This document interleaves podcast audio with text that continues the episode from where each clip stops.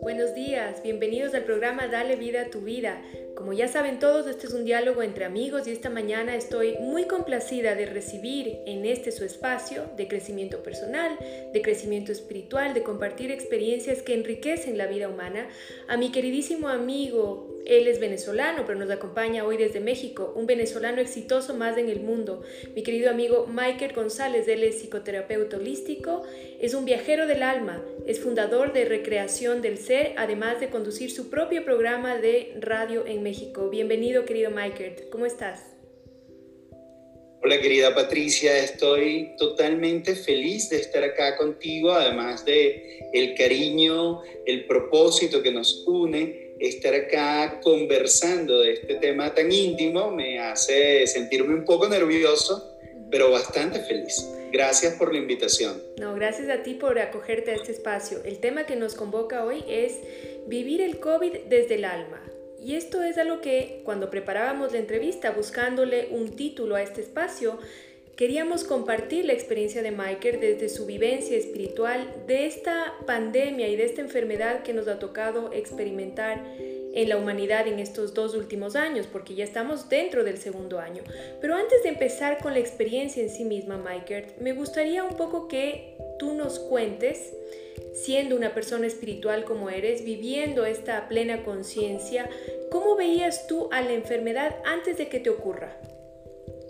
Mira, desde el momento uno veía la enfermedad como una oportunidad de darnos cuenta de algo, de darnos cuenta de cosas. Yo la verdad no, no estuve muy metido en todas estas teorías de conspiraciones, de, de si salió de un laboratorio, si fue hecho por un estado profundo. Te confieso que que para mí no era lo trascendental, porque era como, como muchas veces hacemos en la vida que nos perdemos buscando las explicaciones y no vivimos el proceso. Sí entendía que era un proceso de recogimiento, un proceso, un llamado a estar en nosotros, a, a entender qué estamos haciendo en nuestra vida privada y en nuestra vida pública. Me, me llamaba muchísimo la atención cómo nos resistíamos a detenernos. Y bueno, esta resistencia a detenernos es producto de, del frenesí en donde acostumbramos vivir toda la humanidad, sobre todo más en Occidente, pero que, que es en toda la humanidad, que tenemos que hacer, hacer, hacer, hacer. Y me llamaba muchísimo la atención que al principio, al momento de detenernos, todos buscamos la manera de hacer algo y eso lo vimos en la explosión de los live en Instagram, que habían live desde vamos a leer juntos hasta aprender a meditar y decía, ¿qué nos está pasando que, que nos cuesta pararnos para contemplar? ¿Qué nos está pasando que nos cuesta volver a casa? Más allá de todas las presiones económicas o las presiones sociales que podríamos tener, eso fue un primer punto que me llamó la atención. Además, el frenesí era tal que en esta pandemia había que hacer algo, había que, que producir eh, libros, que producir cursos, que producir muchas cosas y era así como, ¿y dónde, desde dónde lo estamos tamizando? Y sí te confieso que me di la oportunidad de pararme, de pararme alrededor de un mes, alrededor de un mes y una semana, hasta que ya las presiones propias de producir tuve que responder, pero esa oportunidad de pararme me, me regaló perspectiva, me, me, dije, ¿qué tanto va a durar esto? Eh, no son los tres meses que yo había pensado, va a ser más tiempo, y me regaló paz. También me regaló el encontrar que mi propósito estaba claro y cuando el propósito está claro, las experiencias se abren, se abren para que lo puedas hacer. Esto, desde mi perspectiva, es mi propósito, es como tú lo decías, viajero del alma, dedicado a generar experiencias de transformación. Y entonces en la empresa, en Recreación del Ser, decidimos sacar viajes virtuales que no solo eran llevar a la gente de turismo, sino también llevar a la gente a conectar con la energía, lo que hacemos de forma presencial, pero empezar a hacerlo virtual. Eso nos dio mucho propósito, nos dio fortaleza de equipo, pero fue necesario parar, fue necesario detenernos para saber qué con qué contábamos, qué recursos había y no actuar de una forma reactiva como pollo sin cabeza en que había que hacer algo. Em, entonces, ¿qué me, que antes de tener, antes de vivir el COVID, si fue ese momento de me detengo, evalúo los recursos, evalúo qué alianza se puede establecer y desde aquí cuáles son los elementos más débiles de, mi vida, o sea, fue, fue un, un, buscar en el interior qué estaba débil, porque a mí me parecía que el COVID era, iba a atacar en donde estuviese débil no solo físicamente, sino espiritualmente, socialmente. Entonces había que ver cómo estaba la economía, cómo estaba la pareja, cómo estaban las amistades, cómo estaban los vínculos, cómo estaba mi cuerpo. Y el pararme me ayudó a esto. En retrospectiva, Patti, yo creo que a nivel personal hice un trabajo de prepararme para lo que venía de sin saber que iba a tener COVID hice un trabajo de prepararme que, que lo veo muy, muy bien dibujado para septiembre del año 2020, en donde yo empiezo una dieta, empiezo a bajar de peso, empiezo a hacer ejercicio, empiezo a trotar, yo nunca troto, y es un ejercicio que no me gusta para nada, pero llego hasta trotar hasta 10 kilómetros, entonces eso preparó mi cuerpo. Previo a, la experiencia que iba a vivir sin saber que, iba a vivir. Entonces, contaba o reflexionaba hace poco que quizás mi sanación del COVID empezó antes de vivirlo. Qué lindo. ¿Por qué? Ah, dígame. Qué lindo eso, qué lindo eso, que prepararse para una experiencia así. Creo que es importante eh, compartirles aquí a quienes nos están escuchando que uno de los regalos de la pandemia fue el conocernos y trabajar juntos en un proyecto que todavía está ahí, pero seguimos avanzando en la medida de lo que se puede. Continúa, por favor. Así, ese proyecto de Speaker for Change que, que estamos generando, eso también fue parte de las alianzas, fue parte del encontrar, me, me dio mucha energía y mucha vida en, en el momento que, que, lo estuvimos haciendo. Y inconscientemente, ese prepararme me permitió afrontar lo que venía. Lo digo inconsciente porque recalco acá, no es que yo dije voy a tener COVID en enero y entonces por eso voy a empezar a hacer ejercicio, por eso, porque de verdad si me hubiesen dado a elegir, yo creo que conscientemente no lo hubiese hecho, como cualquier. Pero es cuando, cuando frente a ti se levanta un escenario que, te abraza, que te, que te invita a abrazar la incertidumbre, la vulnerabilidad, el caos, y ese escenario, estás allí y ¿qué vas a hacer? En mi caso fue parar, entender, ver qué alianzas tenía y empezar a hacer cosas que me acercaran a estar bien en mi interior. Eso fue básico para lo que venía después. Me parece hermoso porque eso muestra una vez más que de alguna manera el universo siempre nos da el espacio y la oportunidad de prepararnos para un desafío previamente, siempre nos va como conduciendo y direccionando hacia el mejor estado posible para enfrentar un desafío si es que obviamente estamos abiertos a hacer el trabajo de nuestra parte. Vamos a ir avanzando un poquito en esta entrevista. Para quienes se acaban de unir, está acompañándome esta mañana Michael González, un queridísimo amigo desde México. Él es psicoterapeuta holístico, es un viajero del alma, que es la mejor descripción que se le puede hacer, fundador de Recreación del Ser desde México. Michael, te estamos conversando esta mañana acerca de cómo es la experiencia desde el alma de esta enfermedad que está acechando a toda la humanidad durante los últimos dos años. Ahora sí, cuando llegó el momento ya de, que te dieron el diagnóstico de positivo, ¿qué fue lo primera, la primera emoción que afloró en ti? ¿Cuál fue el primer pensamiento? Pati, estoy reviviendo esos momentos y la verdad, la verdad, aquí entre nos, con el cariño, el amor que nos une, te puedo decir que el primer pensamiento fue culpa y vergüenza. ¿Por qué? Porque bien he sabido que dentro del mundo espiritual está esto de vibras alto y no te pasa nada. sí. Sí.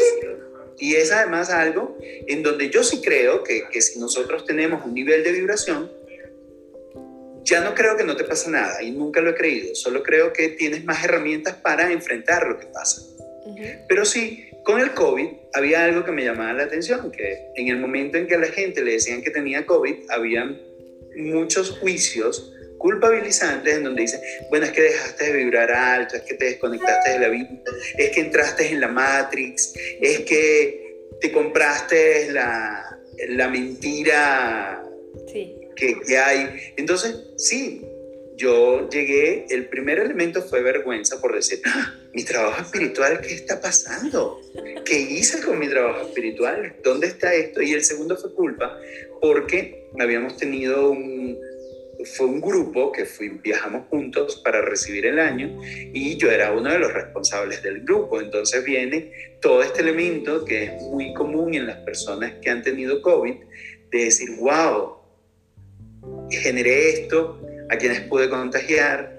Eh, y, bueno, viene todo un despliegue de en los últimos dos días con quien he estado para llamarlos y decirles, mira, eh, tuve, tengo COVID, fui diagnosticado, por favor hazte la prueba para no seguir contaminando a otras personas, para no seguir propagando la enfermedad. Entonces, sí, y esto es muy importante darnos cuenta que lo sentimos, o para mí fue muy importante darme cuenta que sentía vergüenza y culpa, porque sabemos que sí son dos sentimientos y dos emociones que te empujan hacia abajo y que afectan tu sistema inmune y que afectan tu capacidad de respirar y tu capacidad de inhalar la vida. Para mí, hoy te confieso que fue lo que sentí, lo confieso totalmente abierto y sin vergüenza hoy alguna. De hecho, en ese momento yo dije, bueno, nadie va a saberlo, solo quienes tienen que saberlo.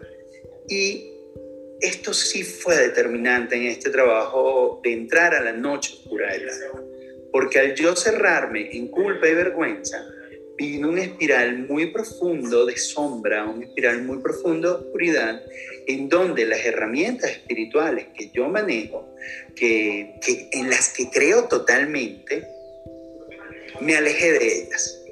Los primeros días fueron unos días de entrar en una cueva muy oscura que necesitaba yo para sanar cosas, sí, pero que creo que si hubiese optado por procesar la culpa, por procesar la vergüenza y por acercarme más a esas herramientas luminosas que se tienen, hubiese ordenado el caos que generó en mi vida el COVID de una manera más sencilla. Pero como aquí estamos para hablar desde la sinceridad y desde la humanidad, fueron, fueron unos primeros ocho días muy, muy llenos de, de querer encerrarme, de no querer mostrarme, de, sentir, de, sentir que me podían enjuiciar al decir que tenía COVID. Y, y lo viví. Cuando ya yo hago público que tengo COVID, varias personas del mundo espiritual se, me envían mensajes diciendo cosas como qué pasa, no estás conectado con la vida, si tú, si tú eres tan espiritual, ¿cómo te viene a pasar esto? Si tú vibras alto, ¿cómo te viene? Y la verdad, les voy a decir a quienes escuchan, no hagamos eso. Eso lo que hace es culpabilizar. Y si nosotros decimos que estamos en el mundo espiritual, podemos tener un punto de compasión en donde el silencio es incluso más hermoso, en donde decir un mensaje, estoy aquí para ti, es mucho más hermoso que decir, es que tú dejaste de, o es que cuando estás en el COVID, lo menos que quieres es que te culpabilicen. Completamente, y creo que esto es algo que hay que hacer mucho énfasis porque primero agradecerte por, la, por abrir tu corazón aquí a nuestros micrófonos y a nuestro público y por la confianza depositada en mí porque me dijiste que era la primera vez que hablabas en público de este asunto después de la experiencia. Y esto es algo que me parece esencial, medular en este diálogo, y es que el hecho de ser espirituales o de... creo que ninguno de nosotros es realmente una persona espiritual, somos buscadores, pretendemos, queremos, hacemos el esfuerzo, no nos hace inmunes a la humanidad, no nos hace inmunes a las enfermedades, a la sombra, al, al, caos, ni al dolor, ni al sufrimiento. Y esto es algo que hay que entender, porque cuando uno está en ese ego trip, de que como soy espiritual, nada me va a pasar y nada, y estoy protegido de absolutamente todo. Y entonces me pongo a observar las vivencias de mis amigos y de otros como es una desconexión espiritual, está fuera de la luz, está aislado de la luz, entonces perdí todo. Es, un ego trip, es un viaje del ego que es todo lo opuesto a lo que queremos en la búsqueda espiritual. Entonces, venir de un lugar de humildad, de reconocimiento de nuestra humanidad, de aceptación de que somos vulnerables a todo lo que existe en nuestro entorno, siempre es un ancla indispensable en el camino espiritual, esencial en el camino espiritual. Entonces, me gustaría que esto para nuestros oyentes quede siempre en su mente y en su corazón y en su alma, el venir desde la humildad de continuar siendo humanos a través de cualquier experiencia espiritual. Muy bien, gracias por eso, porque eso es creo que vital en este diálogo. Ahora, eh, la reacción de tu entorno, sé que tú tienes una hermosísima pareja y tienes un gran grupo de amigos que te queremos y te acompañamos, más allá de los que pueden estar en este ego trip de ser más espirituales que otros. Sé que tienen un, valor esencial en este proceso de recuperación y en este proceso de acompañamiento. ¿Qué le recomiendas tú a las personas que en este momento están acompañando a un familiar o a un amigo que está experimentando esta enfermedad? Qué bella pregunta, porque una vez que transito mi propio espacio de soberbia, porque te digo mi propio espacio de soberbia, no quererlo contar, no querer decirlo porque ya se iba a pasar, porque yo iba a estar bien, porque incluso pensar no necesito de nadie más para sanar, eh, me, me, enfrentó con mi ego espiritual que tenemos todos y de decir, y para mí fue rendirme. Si algo te enseña esta enfermedad, Patricia, es que te rindes. Es tan así que la posición física para que tú puedas respirar mejor. Es hincado de, de espaldas, de boca abajo, y es una entrega total. Y en esa entrega total los demás juegan un papel muy importante. Por fortuna, bueno, todo nuestro, nuestro entorno más cercano se contagió porque fuimos juntos al mismo viaje, entonces estábamos como transitando el mismo proceso, cada quien en su proceso. Mi, mi esposo también se contagió y hubo momentos en donde compartimos el miedo, porque debo agradecer que fue una enfermedad que no transité solo. Algo que ocurre con el COVID es que si te recluye, si, te, si vas a la clínica, eh, estás solo, que si estás en casa estás aislado. Entonces cuando me dices, para quien está teniendo COVID, no se aísle. En estos días tenemos muchísimas herramientas tecnológicas para decir, estoy contigo, para decir, necesito tu compañía. Quien está acompañando a alguien que, que tiene el diagnóstico, que tiene la enfermedad de COVID, hay una palabra clave que es compasión y paciencia, porque es una enfermedad muy impredecible una enfermedad en donde tú estás bien, yo he estado bien en el día 9 y en la noche del día 9 al día 10 amanecí destruido, sí, muerto, o sea, incluso tuve una experiencia de trascendencia que la podemos conversar, que, que, a mí me regaló elementos muy bonitos, pero eh, es una enfermedad, enfermedad impredecible.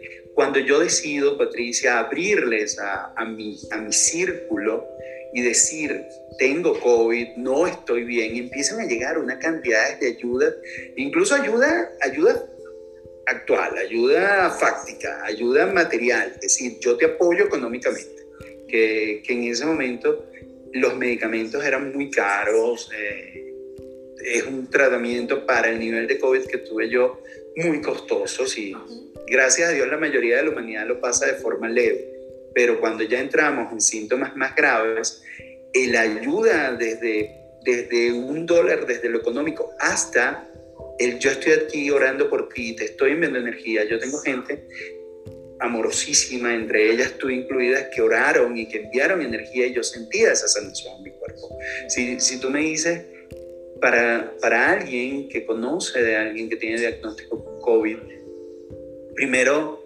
escríbale diciendo estoy contigo, estoy para ti, en qué puedo apoyarte, estoy enviando mis oraciones, estoy enviando mi creencia, estoy enviando mi sanación, porque es una enfermedad que te, que te enfrenta a la soledad, que enfrentas como antes, salvando las distancias históricas, los leprosos, que eran confinados a un lugar y encerrados. Entonces, tú estás, yo estaba encerrado en mí mismo Y gracias a Dios, cuando digo, cuando digo en la situación de enfermedad, no recibí rechazo, recibí más bien apertura, recibí muchísimo amor y ese amor me ayudó a sanar.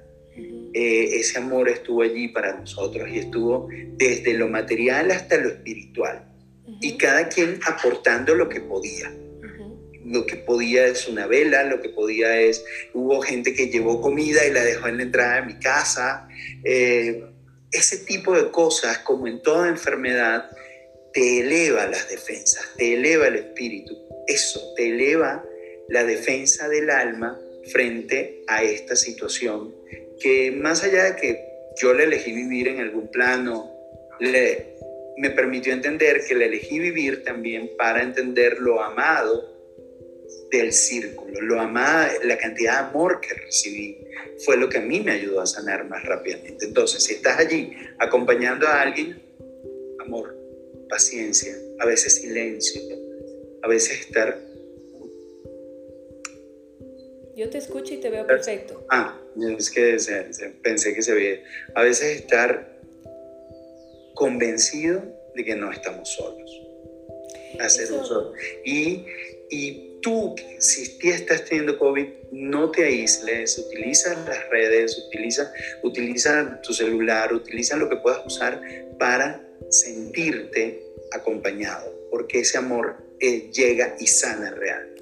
Qué hermoso mensaje y te quiero decir que uno cosecha lo que siembra. Eres un ser de amor, eres un ser luminoso. Yo cuando supe, eh, porque tú me compartiste de este proceso que estabas viviendo, con toda mi alegría y con todo mi corazón y con toda mi fuerza te mandé toda la luz del mundo y medité y tú lo sabes y ayudé de la forma en la que pude.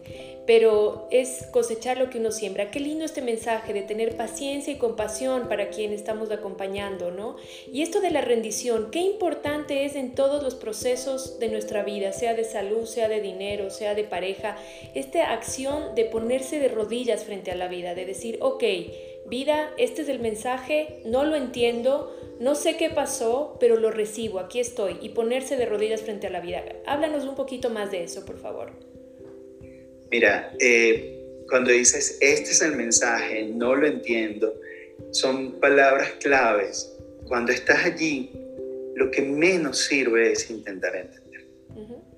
Es transitar. Y sirve para, para el inicio de toda enfermedad. Si ya es una enfermedad más crónicas y hay que ver qué está tocando en mí, qué... pero para el inicio es, si estoy aquí, hay algo que voy a obtener de esto.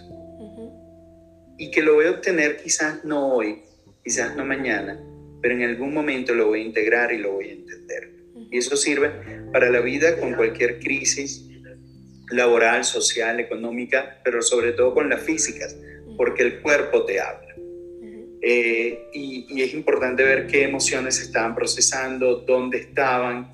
Eh, mis pulmones no avanzaron de la mejor manera porque ciertamente al tener culpa y vergüenza, las primeras emociones que toco, toco mucho la tristeza. La tristeza se aloja en los pulmones y de ahí, bueno, viene todo, todo el trabajo previo que hay que hacer. Pero si algo te invita, bueno, te tengo que confesar y les tengo que confesar a todos que el que el COVID ha sido para mí, o la COVID ha sido para mí la enfermedad más fuerte que he tenido en mi vida. Yo nunca había sido hospitalizado, nunca me había enfrentado a esa situación de tanta vulnerabilidad, de estar desnudo frente, frente a, a toda la vida, de sentir que, que, necesitaba más respaldo. Entonces sí, fue mi gran icono de vulnerabilidad, fue este.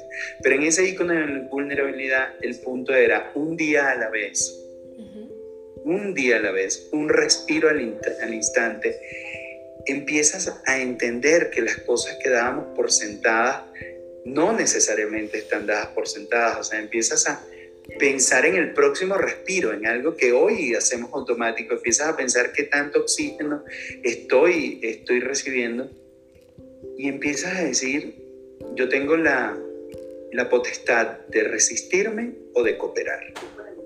Completamente. Resistirme es, empiezo a pelear conmigo, empiezo a pelear de, cómo de qué es lo que, qué es lo que hice para contagiarme, eh, empiezo a pelear con el tratamiento de si me gustan o no los antibióticos, si me gustan o no eh, las inyecciones, si quiero o no ir a la clínica, eh, o de cooperar, o de cooperar y poner tu mejor energía, rendirte, poner las rodillas al piso y entender que es un proceso, Patricia Amada. Es entender que, que cooperar incluso empieza desde la apertura energética y poner los miedos sobre la mesa. Un miedo que yo tenía es que me hospitalizaran y que me entubaran.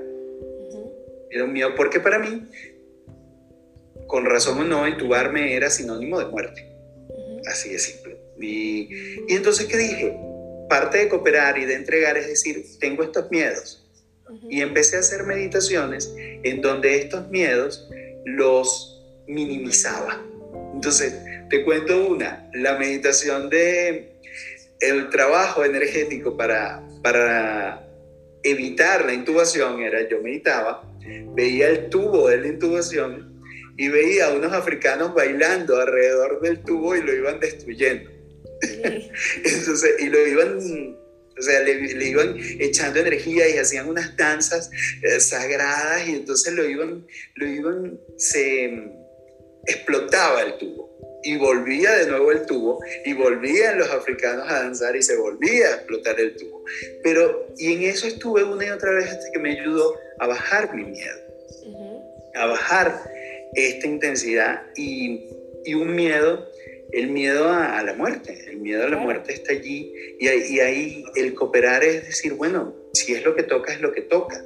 Y tuve la oportunidad de, vivir una experiencia de, muerte, de trascendencia. Sí, ahora vamos a eso, ahora vamos a eso.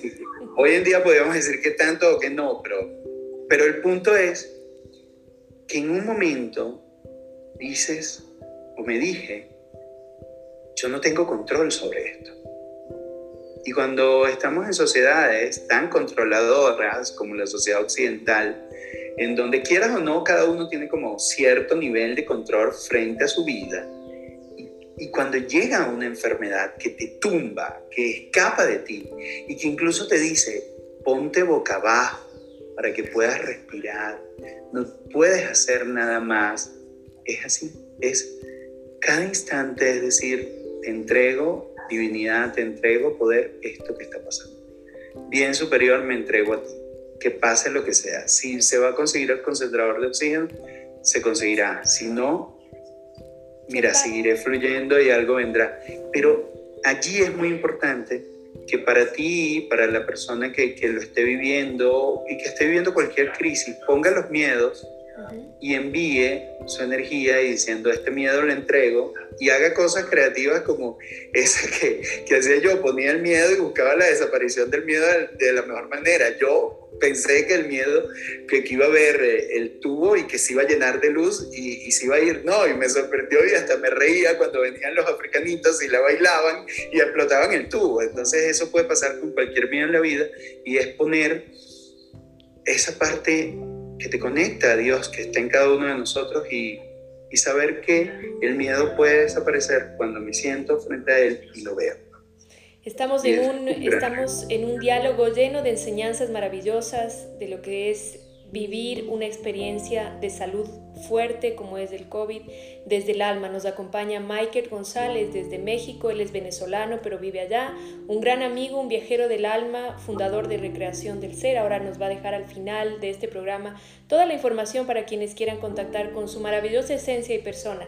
Vamos ahora a la parte que me comentaste en algún diálogo que tuvimos eh, cuando ya estabas recuperándote y saliendo de este proceso que ha sido largo, ¿no? Que eso también me gustaría que, nos cuentes más adelante. Esta experiencia mística, podríamos decirlo, metafísica, dentro de la experiencia humana de la enfermedad. Coméntanos, por favor. Mira, esta experiencia, mi muy amada Patricia, la verdad la cuento para integrarla porque el 14 de enero, uno de los, ya yo tenía nueve días con COVID, eh, fue uno de, de los momentos más desconcertantes para mí de todo el proceso de la enfermedad. En, a eso de las 2 de la mañana siento que, que entra alguien a, a, mi, a la habitación donde estaba, estaba en casa, y, y que apaga el concentrador de oxígeno. Y yo digo, ya este, no sabía si estaba durmiendo, no sabía que estaba viviendo. Y cuando apaga el concentrador de oxígeno, yo digo, no voy a poder respirar. Y ese, ese ser muy circunspecto, muy propio, muy parco, me dice, es hora. Y yo, es hora de qué. Pero ya entendía, es hora de continuar. Y ahí también, Patricia, me entregué. Dije, si hay que morir, hay que morir. O sea, si es lo que es, es lo que es. Lo lamenté por... Eh, por los vínculos, pero había que seguir. Había que... Yo sigo y, la verdad hay algo hermosísimo en esto que es la muerte no tiene nada personal ni a favor ni en contra contigo. Solo está haciendo una función que debe hacer. O por lo menos mi visión de la muerte fue así. O es ese, ese ángel de la muerte que, que va muy parco y que, y que además plantea que es como un continuar administrativo, es como muy burocrático, es como, mira, hay que seguir avanzando y, y además apurémonos porque tengo mucho trabajo. Entonces, ahí yo me desconcierto mucho, pero eh, el Maestro Jesús, que bueno, yo soy, soy cristiano, soy católico, el código en el que crecí, más allá de que en el camino haya incorporado otras filosofías y otras creencias, pero es el código en el que crecí, Jesús me dice calma es el momento, pero vamos a vivirlo desde la calma. Y entonces ahí yo me siento ya más calmado, sentí como esa empatía, como ese amor que te abraza cuando llego a un sitio absolutamente bello, un sitio bellísimo. Imagínate el paisaje más bello que has visto en la Tierra y multiplícalo por 10.000. O sea, así, la emoción era paz, la emoción era, era fluidez, Ahí yo le digo a, amigas, a amigos que la muerte no duele, es un proceso de andar, de andar en muchísima tranquilidad. Llego a un sitio tan bello en donde había un domo, en donde había gente trabajando por la sanación del planeta, pero que no era eso lo que yo tenía que ver. Yo tenía que seguir más allá y, y ya entró otro domo muy luminoso, muy, en donde habían otras personas y ahí me reciben. Eh, te, estoy contando mi experiencia, que, quizás puede estar tamizada por muchos de mis códigos. Ahí me recibe la Virgen María y entiendo esta frase que decimos, ruega por nosotros ahora y en la hora de nuestra muerte, porque está allí acompañándote, contigo. Eh, me recibe, me abraza, me da un beso, me dice, vamos en calma, vamos a estar en calma. Y eso, paz y calma. Era lo que yo respiraba en ese momento. No se habla desde la boca, se habla desde el ser, se habla interiormente. Y viene un momento, Patricia, que, en donde hay como una especie de juicio. Y ahí yo digo, ay Dios mío. Porque habían otras personas, mi abuela, había gente más, más, cercana, pero también maestros elevados que estaban allí como viendo y yo pensaba que iba a venir una pantalla en donde se iba a, aprovechar, se iba a proyectar las cosas que yo había hecho bien o mal en la vida. Y entonces yo digo, ay Dios mío, llegó el momento del, de, de, que todo se sepa. Y, y, y, la verdad yo dije, uy, qué tan bueno es. Y, en ese momento viene, vamos a revisar tus acciones, pero ahí es lo hermoso. La revisión no hubo bien o mal, no hubo bueno o mal. Simplemente era como sincronías, porque la pregunta que me hicieron para revisar y, que me hizo un ser que era tan, tan allá que era solo luz, la pregunta que me hace es, ¿lo que hiciste ¿Lo hiciste desde el corazón? Qué lindo. Bien o el mal que creas tú haber hecho ya en la tierra, ¿lo hiciste desde el corazón?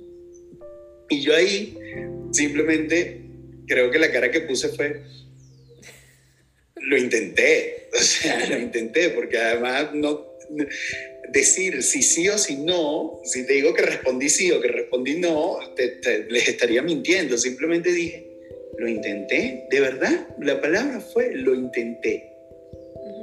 Y ahí empecé a sentir, porque ahí ya no vi más nada, y solo sentí mucha paz, mucho equilibrio, mucha conexión, sentí, ay, una sensación tan hermosa que si en ese momento me decían, hay que continuar, yo iba a ir feliz, Patricia. O sea, no había esa sensación de apego y de, y de, querer volver, te soy sincero, o sea, yo, yo estaba andando en felicidad y en eso me dicen, me dicen, todavía hay misión a volver, debe volver, o sea, algo así. Palabras, estoy trayendo esas palabras a palabras nuestras, o sea, pero lo que sentí fue, hay misión a volver. Vuelvo desconcertado totalmente totalmente desconcertado, me traen acá, me colocan en, la cama de nuevo, está este señor al quien yo le digo que es el ángel de la muerte, muy parco, muy, ah, bueno, ya, es lo que yo había que hacer. encendemos tu concentrador, ya yo me voy, ya no tengo nada que hacer aquí. Me, me dice para que veas que es burócrata, que es, digo, hace, hace su labor como debe hacerla sin ponerle mayor drama al asunto así de simple. Eh, lo, lo, cual da mucha confianza, porque ya cuando estás frente, frente a ese ser, si le pone drama, imagínate, llega te cargas de una emoción. Qué bueno que es así operativo. Y entonces ahí eh, vuelvo a ver al Maestro Jesús y a la Virgen María y me dicen, a la Madre María y me dicen, hay misión, hay trabajo que hacer, dan algunas claves que aún me cuesta comprender pero sobre todo me llenan de paz y de amor. Y eso es lo que siento, paz y amor. En ese momento te lo juro que siento y recuerdo el, volver a respirar, el volver a estar aquí. No sé, habrían pasado unos 5, 6 minutos, 4 minutos, no sé ni siquiera cuánto tiempo pasó, pero recuerdo haber visto la hora. Y, y siento ese respirar, siento el estar acá. Y a partir de allí, inicio un proceso en donde bajo totalmente a la oscuridad, a la oscuridad más fuerte, ya entiendo ese punto de bajar a los infiernos para encontrarte con tu oscuridad, para poder resucitar, para poder volver. Ese proceso en mí duró desde el 14 hasta el 21 de enero, en donde estaba súper agrio, súper oscuro, eh, viendo mi oscuridad, y esto lo cuento sin ninguna vergüenza porque creo que cuando nos equilibramos en oscuridad, podemos ser seres más luminosos, ser seres más coherentes. Y entonces vivo esos días de mucha reflexión interna, de mucho de mucha evaluación interna y sobre todo, adivina qué, del sentir y para qué volví.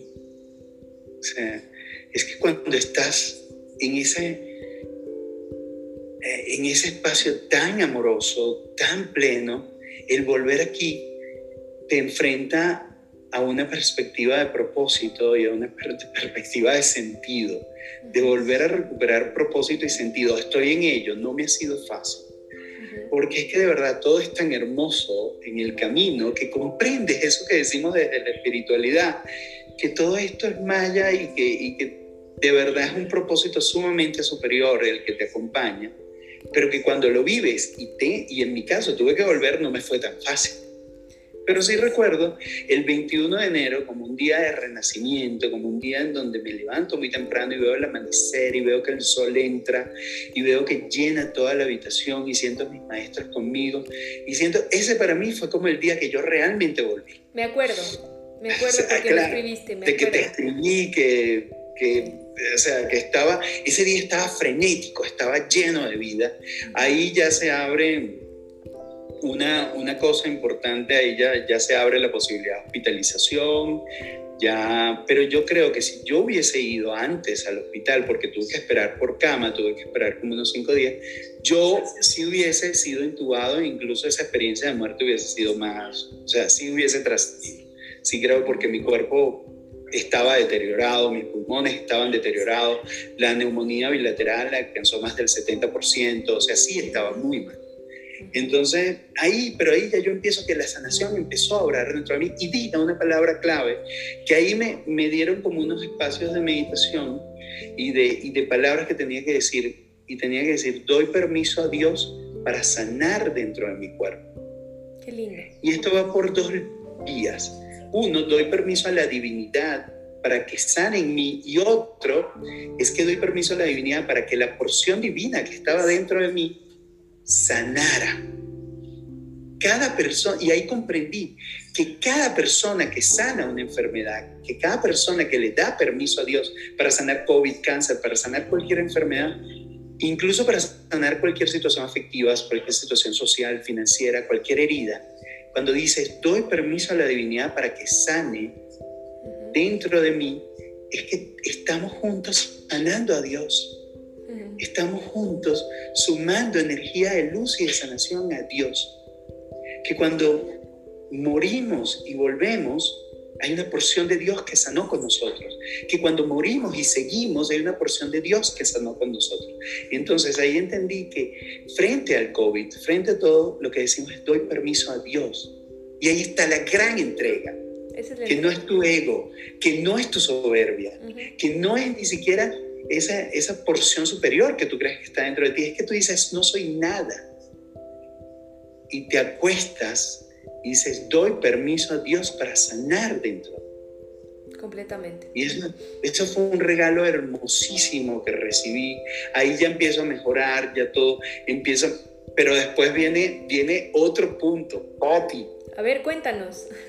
Ah, el punto de que tú crees ya el COVID pasó de tu cuerpo y crees que ya entras de nuevo a la vida como si nada.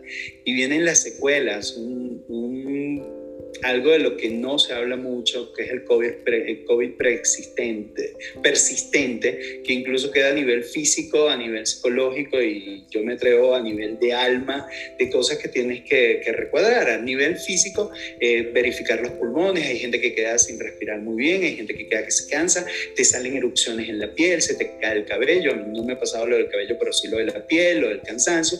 A nivel psicológico es este, ¿qué pasó con mi vida? ¿Qué pasó aquí?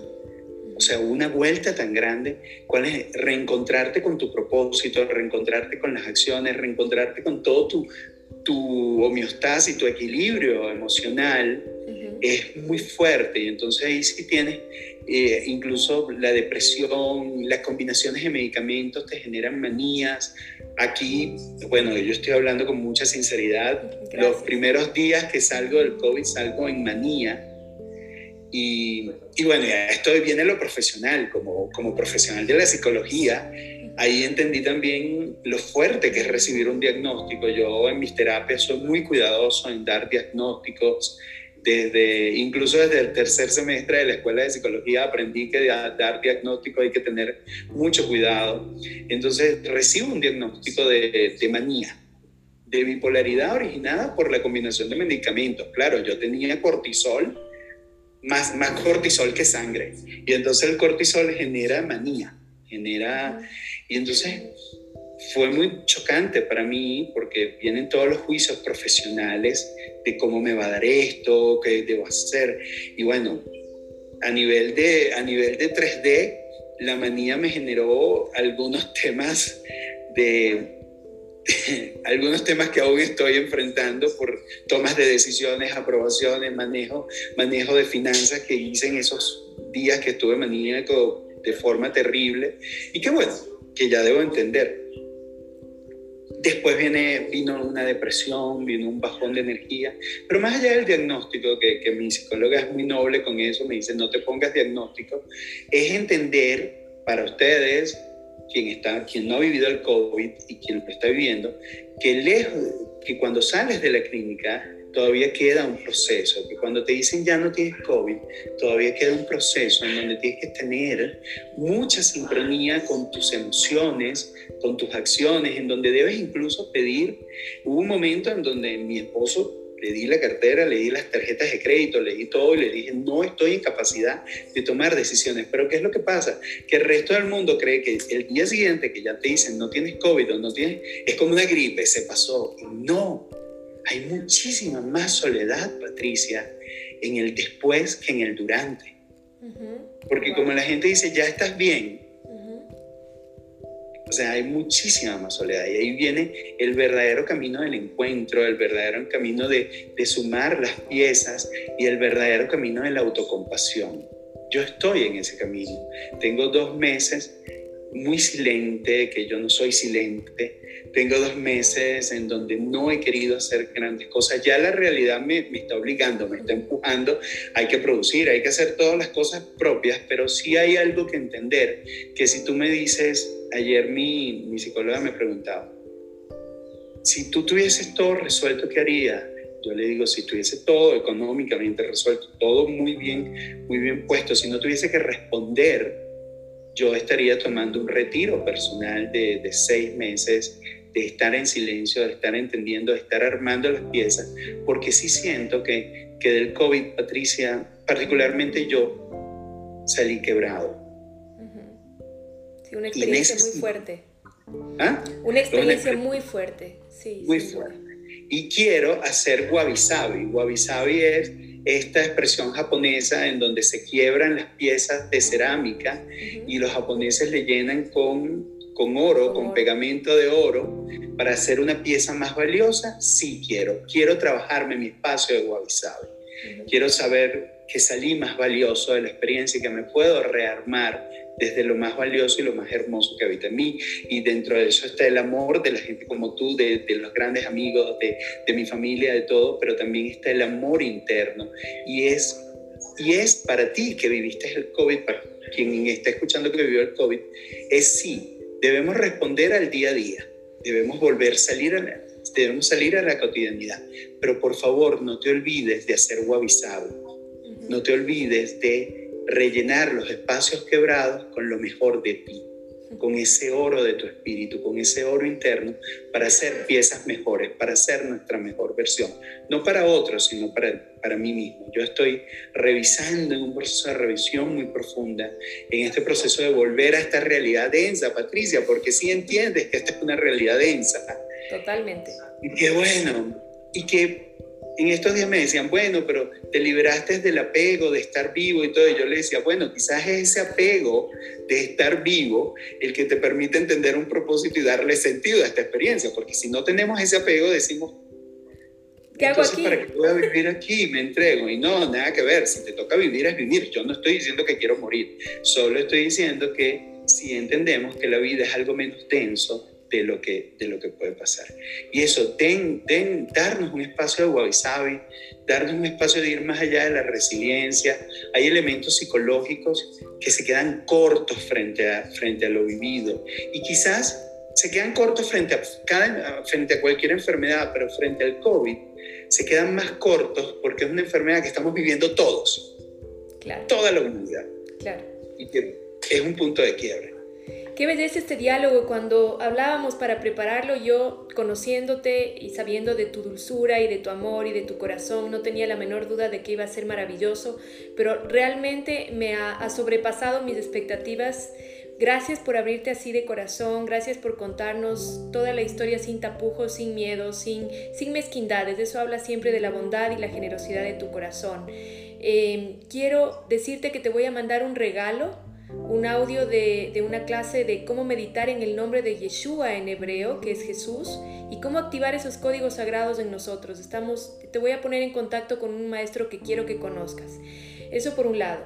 Y por otro lado, eh, quiero decirte que te entiendo perfectamente en tu, en tu viaje de desapegarte de lo material, porque yo tuve un desdoblamiento en un retiro de meditación que he compartido esto en algunas ocasiones y sé exactamente la experiencia tan intensa espiritual que uno siente y cómo se siente ese retorno.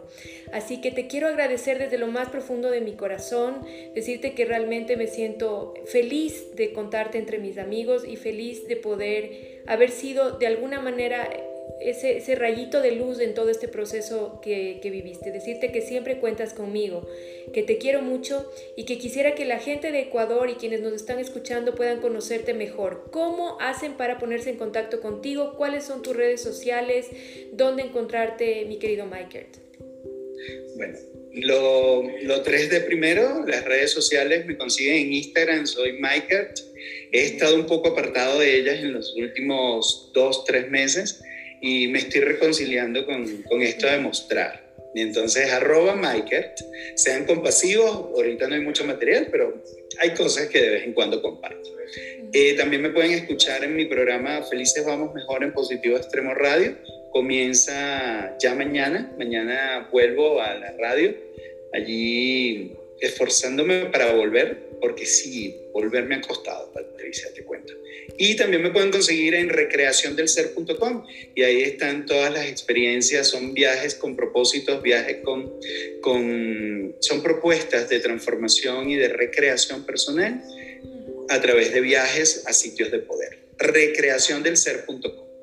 Y agradezco muchísimo el regalo que me enviarás porque eh, yo me reconcilié con mi código de origen, con mi con mi código religioso de origen, que es el cristianismo, que es el catolicismo, al ir a Israel.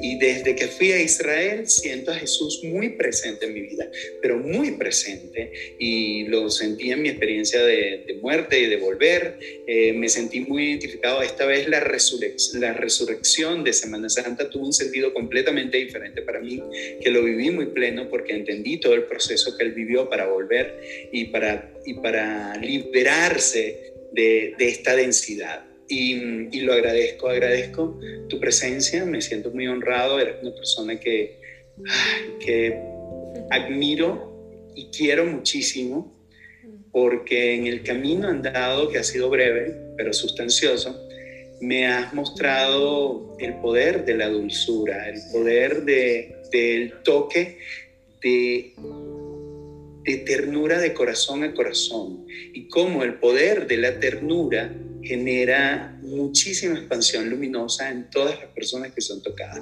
Si, si tú me dices, ¿cuál es la definición para mí de Patricia? Es alguien que toca desde la ternura el corazón de cada quien. Y eso, y agradezco y valoro tener personas como tú caminando a mi lado. Y agradezco y valoro todas las oraciones, toda la energía, toda la meditación que pusiste, porque sí la sentía sí sentía gente sosteniéndome y, definitivamente, ay, es ahí donde tú miras hacia atrás y dices, algo bueno he hecho. En algún momento, Patricia, yo lloraba y decía, llorando, no sabía que era tan amado. Muy amado. Lo cual, lo cual me ayudó también a sanar una herida de sentirme no suficientemente amado. Entonces, cuando transitamos el COVID y cualquier enfermedad, no solo desde lo físico, sino desde todos los planos, desde el plano psicológico y desde el plano del alma, podemos sanar heridas que van mucho más allá de esa enfermedad. Así que muchísimas gracias. Gracias, eres muy amado, muy querido, muy admirado y, creo que eres un gran canal de, de, ese mismo amor para todo el mundo. Eh, tenemos pendiente nuestro viaje a Israel, nuestro viaje virtual a Israel. Vamos a sacarlo adelante poco a poco, pero lo haremos juntos. Gracias mi querido Michael y gracias a todos quienes nos escucharon esta mañana. Un hermosísimo programa donde hablamos acerca de cómo transitar el COVID desde el alma con una experiencia muy personal, muy, muy del alma, muy sentida de nuestro querido amigo Michael González. Gracias a todos quienes se nos unieron. Hasta la próxima.